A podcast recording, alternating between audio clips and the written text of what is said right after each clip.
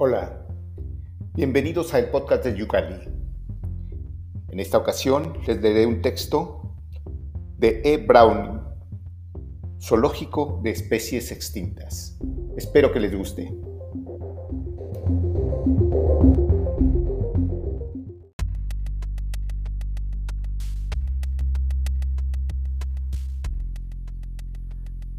Sucedió en una ciudad del norte de Europa, Rotterdam o Colonia, no lo recuerdo. En todo caso, una de esas ciudades cubiertas de niebla y enterradas bajo una manta de adoquines y parques que de tanto en tanto eran nombradas sedes de breves exposiciones internacionales a finales de siglo. Quizá fuera Hamburgo. Yo estrenaba mi cátedra de Geología Continental en la Universidad de Salamanca y era mi primera salida desde el penoso incidente de Teruel, del que de ninguna manera tuve yo la culpa. El Consejo Rector consideraba que mi presencia en foros internacionales daba lustre a nuestro desgastado prestigio, de manera que tomé un tren, todo un lujo para la época, y me dispuse a pasar cuatro días junto a las mentes más brillantes de la investigación europea. Me había citado con Helko Durin en una pequeña estación de las afueras, no más que un edificio de piedra y una tienda de lona, y ahí me recogió su secretaria a las 7 menos 10, hora de la cena europea. Me alojaron en el Hotel Bermuda, un nombre demasiado estival para mi gusto, y me dieron una de las suites de la quinta planta. La señorita Klein había encargado la cena por mí y solo tuve que sentarme junto a la chimenea y degustar con tranquilidad el confit de pato sobre castañas asadas que no tardaron en servirme. No terminé el plato, no es de buen gusto, y me encendí un cigarrillo, giré mi sillón y observé la negrura tras el ventanal que dominaba el comedor. Vi un destello anaranjado con el rabillo del ojo, una brasa encendida de alguien que desafiaba la noche holandesa o alemana, la noche húmeda y helada en cualquier caso de la placa continental. Me levanté y salí a la balconada exterior. Allí fuera, fumando con la misma pasividad que yo, me encontré a Crozas. En aquellos años, Crozas era poco más que un recién licenciado insolente. Le había tenido como alumno en una de mis asignaturas de mineralogía y su actitud chulesca y condescendiente había resultado un espantoso dolor de muelas. En algún momento le perdí la pista y por lo que luego supe, pronto abandonó Salamanca para terminar geología en Madrid, en los jesuitas. Me dio un abrazo sin embargo, nada más verme y me ofreció un whisky de Malta que no tuve más remedio que beberme junto a él, tiritando a deshoras apoyado en la baranda mientras me contaba que Helko Durin había ido a recogerle con su propio automóvil y que prácticamente habían pasado el día juntos. Me contó que habían recorrido el, el centro a pie, lo que me pareció excéntrico, y que habían pasado la tarde en el zoológico de especies extintas rodeados de jámbatos y pájaros campana, lo que me pareció asqueroso. Me hizo prometer que visitaría el zoológico y que le llevaría con él. Yo lo hice, porque tenía sueño y porque abajo, entre las sombras de los tejos de la fachada principal, me pareció ver a la señorita Klein, bajando de un calecín, con un vestido blanco de abertura lateral que trepaba hasta la rodilla como una serpiente cabalgando un antílope felino. Una imagen irrepetible, pensé, una criatura en peligro de extinción. Nos despedimos con un apretón de manos y subí a mi, a mi habitación a trompicones. El alcohol destilado nunca me ha sentado bien. Abrí la puerta y sin encender la luz me eché en el diván y me dediqué a soñar con la señorita Klein hasta que la noche dio paso al alba y el teléfono de mi habitación sonó para informarme de que ya era tarde, que en 10 minutos comenzaría la primera sesión de conferencias. La mañana resultó provechosa. El equipo italiano mostró sus avances en las investigaciones de campo, demostrando que una metodología era más de media investigación. Durin apareció a ratos, se sentaba en la última fila y daba cabezadas mientras los checos de la Universidad de Bratislava discutían encendidamente con Crozas. A las 5 menos cuarto terminamos la primera jornada y algunos de los más veteranos se quedaron tomando licores en el vestíbulo del hotel. Yo me incliné por tomar una ducha y salir a explorar los alrededores. Cuando dejé la llave en recepción, me crucé de nuevo con la señorita Klein. Vestía un traje pantalón gris y una gigantesca pamela que le cubría la mitad de la cara, Se giró cuando la llamé y se bajó las gafas de sol con un gesto de curiosidad aristocrática. Me preguntó si tenía algún problema con el hotel o con las conferencias, si todo estaba a mi gusto, por decirlo de una manera gastada. Y yo le contesté que sí, que mis colegas eran una gran inspiración, y lo que allí se estaba fraguando esa semana, ese congreso, era la base sobre la que se edificarían las futuras teorías geológicas del siglo que estaban haciendo.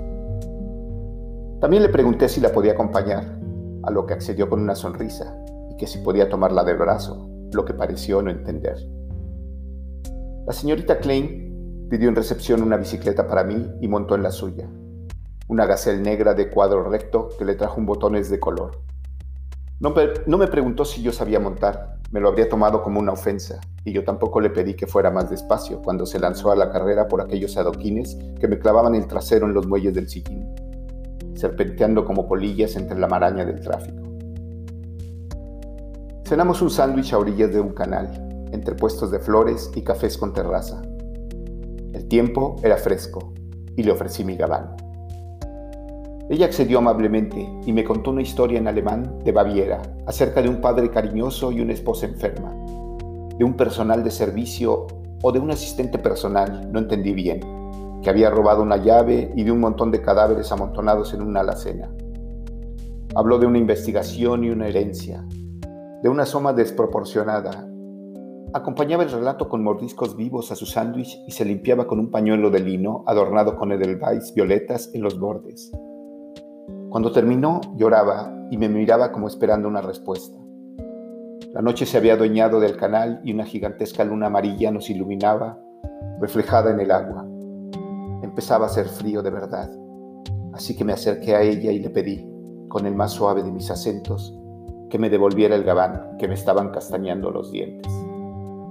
Volvimos pedaleando por las adoquinadas calles hasta el hotel, disfrutando del gélido y húmedo centro de Europa, paladeando el silencio, ella unos metros delante de mí, como apretando el paso, mientras yo flotaba de éxtasis tras su estela.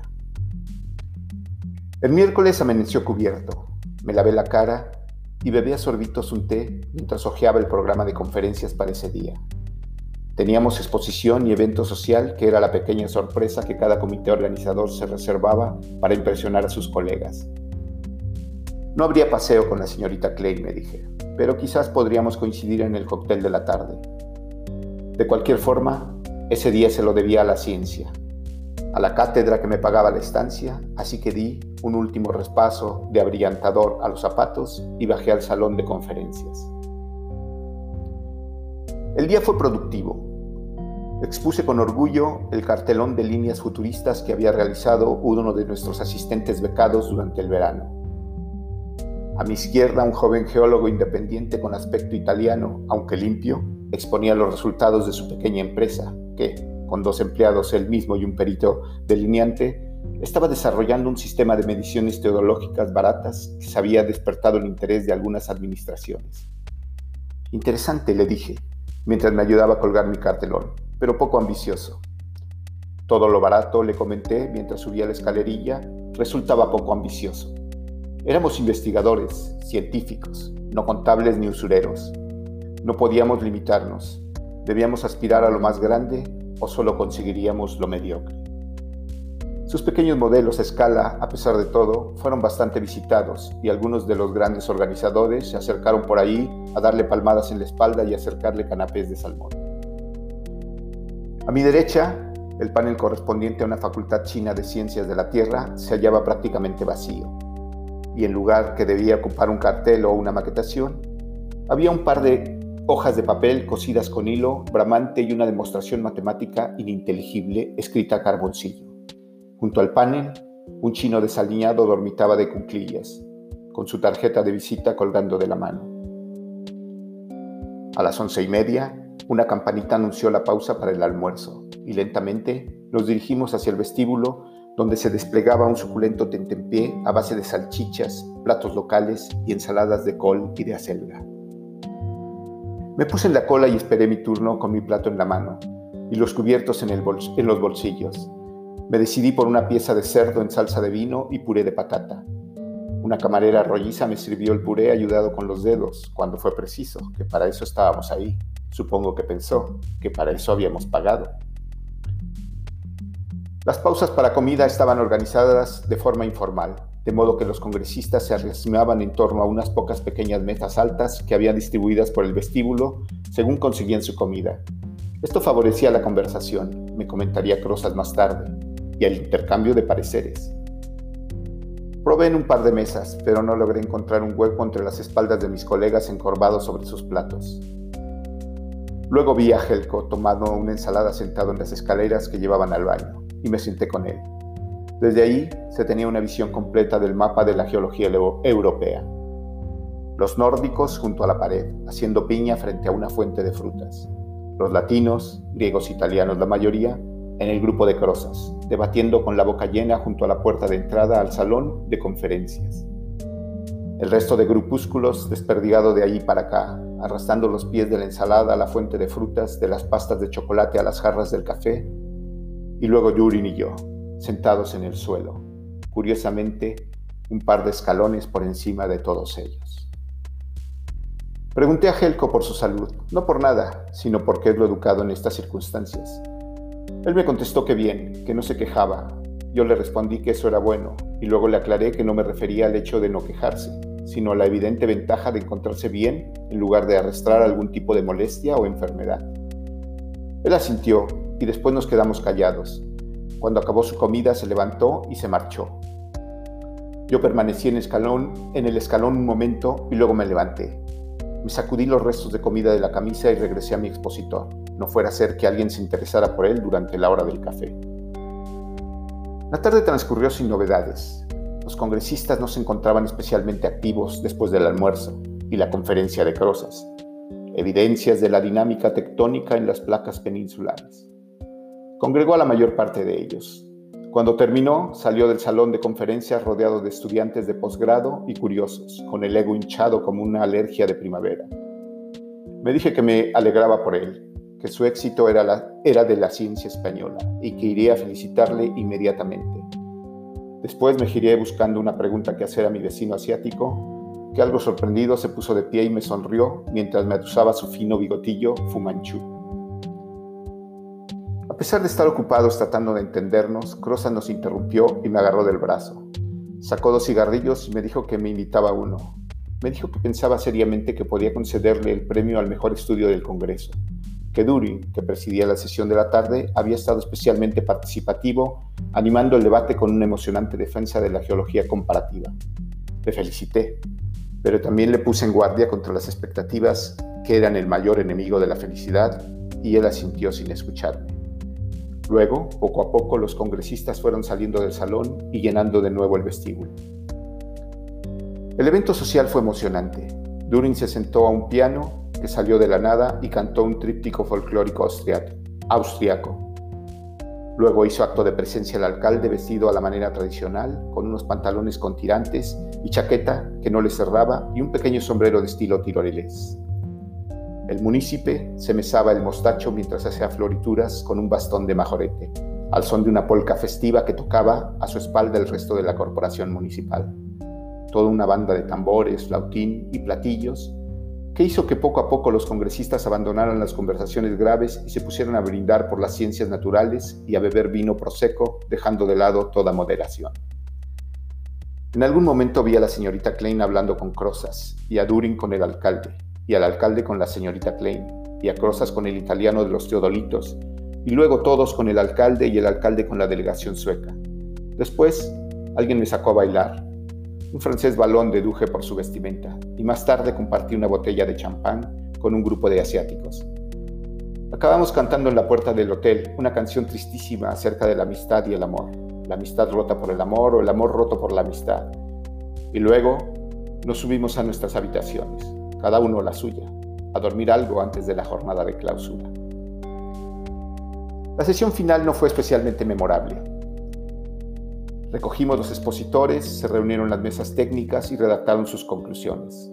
Quedaba mucho camino por andar, pero íbamos en la buena dirección. Esa parecía ser la opinión general. El premio al mejor trabajo se lo dieron a Pasquale Villalmer, que meses más tarde sería elegido presidente del Comité de Estudios Europeos. Crosa se sintió profundamente defraudado y la señorita Klein le ofreció un pañuelo bordado con siluetas de pajarillos para que se repusiera del disgusto. Yo le dije que se animara, que aquello no era una competición. Y como no se le pasaba el soponcio, le dije que si era necesario para levantar su ánimo, haríamos una visita al zoológico y que la señorita Klein, allí presente, nos dejaría invitarla a acompañarnos. A Crosa se le iluminaron los ojos. La señorita Klein no pareció inmutarse. El zoológico resultó ser una pequeña maravilla, si uno estaba puesto en la idiosincrasia de los zoológicos de especies extintas. Es decir, estaba prohibido tocar los animales y lanzarles pedazos de pan, y en todo momento había que cuidar de no pisar en las zonas delimitadas para el baño. A pesar de mis recelos iniciales, no tenía ropa adecuada para el paseo, por ejemplo. Lo cierto es que pasamos una mañana razonablemente agradable, hasta que se torció, claro está. Las especies extintas tenían para el grueso de los visitantes un atractivo singular, aunque para mí resultaban igual de exóticas que tantas especies de las que jamás había visto ni oído hablar, pero que sobrevivían y se reproducían con más o menos éxito en Borneo o en las selvas brasileñas. Afortunadamente la señorita Klein estaba espléndida, con su falda ancha de algodón tablada y unas botas de jinete de caña alta, y lo miraba todo con una curiosidad que me pareció estimulante. Parecía temer que la extinción definitiva de todos aquellos ejemplares ocurriera antes de ella pudiera haber tenido constancia de su existencia. Después de pagar la entrada caminamos hacia un estanque donde un grupo de músicos ataviados con turbantes llamativos amenizaba la llegada con sus melodías de citar y flautín. Tras ellos, un edificio de piedra de amplias cristaleras, una antigua pajarera servía de punto de referencia y ofrecía un vistazo un vistazo introductorio por los distintos ecosistemas que se podían visitar. Decidimos no arriesgar, tampoco teníamos mucho tiempo, y nos dirigimos hacia los híbridos del 19. El caminito era fresco y poco transitado. Las visitas se concentraban en primer lugar con los mamíferos y los animales de compañía, fones, tórtolas de macadán, perritos de dunas, cosas así, Crosa señalaba aquí y allá los frondosos claroveros, de palmas rectas y anchas, y se abrazaba a los tallos de las volátiles marconitas que alcanzaban en algunos recodos especialmente húmedos los 12 metros de altura.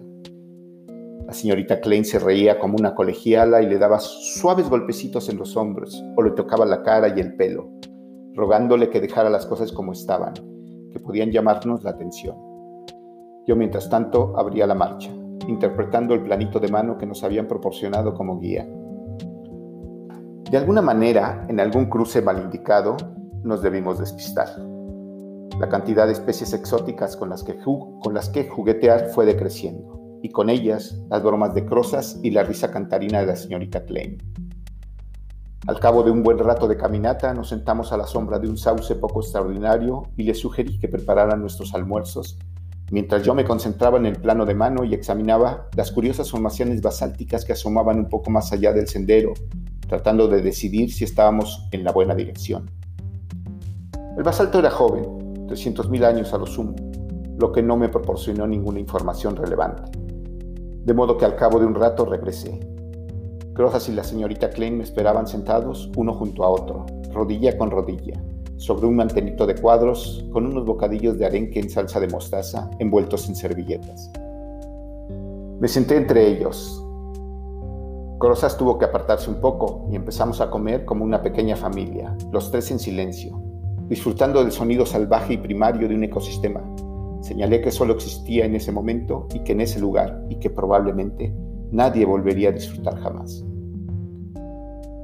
No se debe comer en ese tipo de recintos. Esa recomendación existía. No se debe comer, llevar comida, dejarla fuera de los contenedores habilitados específicamente para ello y protegidos por cadenas o cerrojos contra la curiosidad, el hambre o la ansiedad de los animales en reclusión. Tiene todo el sentido del mundo. Lo entendimos cuando el primate agarró a la señorita Klein del cuello y empezó a darle puñetazos para que soltara el bocadillo. No identificamos la especie, Parecía un antepasado de gibón del tamaño de un gorila y colmillos de elefante. Daba respeto verlo así, peleando por un pedazo de pan con la señorita Klein, que gritaba y se sacudía, pero no soltaba su almuerzo. Nos levantamos inmediatamente. Crozas agarró a la señorita Klein de un brazo, lo que no ayudó a protegerse de los golpes, y yo grité y levanté las manos para parecer un enemigo más temible, tal y como me habían enseñado durante unas clases de defensa personal que había tomado hace años. El animal no pareció reaccionar a mis gritos y de un tirón arrebató el bocadillo a la señorita Klein, que cayó al suelo girando desmadejada, como una peonza perdiendo impulso. La pobre estaba magullada, sangraba por un oído y los labios, y tenía la falda toda arrugada y manchada de tierra. El primate engulló el bocadillo, pero no se marchó. Crozas arrojó el suyo a lo lejos. Bien pensado, dije yo, y se colocó detrás de mí. El simio enseñaba los dientes y bufaba.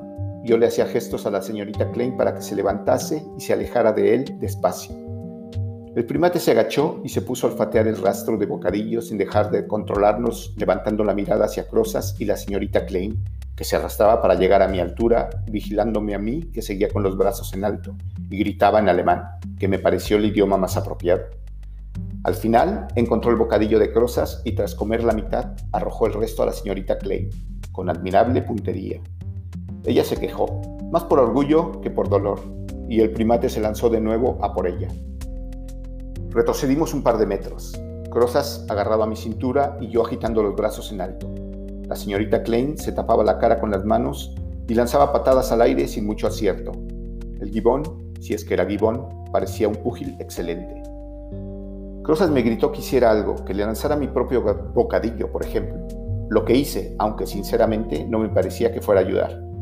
Di un rápido bocado al arenque y le lancé el pan a unos metros del chimi. Este volvió a detenerse, creo que a tomar aire, y dejó a la señorita Klein por un momento para olfatear el rastro de mi almuerzo. Crozas corrió hacia la señorita Klein y la arrastró tras de mí. Le preguntó si podía andar y ella respondió que no mucho. Luego me preguntó a mí qué debíamos hacer. El primate parecía estar comprendiendo que lo que le había lanzado no era más que pan mojado en mostaza y dio un paso hacia nosotros, enseñando aún más los colmillos, si es que eso era posible. Yo abrí las palmas, grité algo sin sentido y di un saltito. El Simón no parecía impresionado. Entonces le dije a Crozas, correr, lo que tenemos que hacer es correr. Di un empujón a la señorita Klein para ganar algo de tiempo. El animal tenía preferencia por los colores claros y eso nos permitiría tomar una ventaja suficiente para desandar el camino y encontrar refugio antes de emprenderla a golpes contra nosotros. La señorita Klein cayó al suelo como un saco de harina y Crozas y yo echamos a correr en dirección contraria. Mis suposiciones fueron correctas. Me reconoció, Crozas más tarde, en el vagón de cafetería. El primate se concentró en golpear a la señorita Klein hasta la extenuación y no nos persiguió. No eran animales muy resistentes, observé por en parte, y eso era lo que los había puesto en el camino franco de la extinción. La evolución no perdona esas debilidades, añadí, y esos simios no tenían ninguna posibilidad en un mundo civilizado. Recogimos nuestros equipajes y dejamos el hotel con suficiente antelación para no perder el tren. Dejamos una nota a During agradeciéndole el trabajo dispensado y emplazándole a visitarnos. Nos ofrecimos organizar el siguiente congreso en España, 300 días de sol al año, escribió Crozas en una nota al margen, y le deseamos el mejor de los aprovechamientos de los contactos establecidos. Firmamos afectuosamente los dos, aunque le dije a Crozas que quedaba raro y le deseamos en la postdata una pronta recuperación a la señorita Clay. Esperábamos añadir el poder reanudar nuestro paseo en cuanto sus molestias físicas se lo permitieran.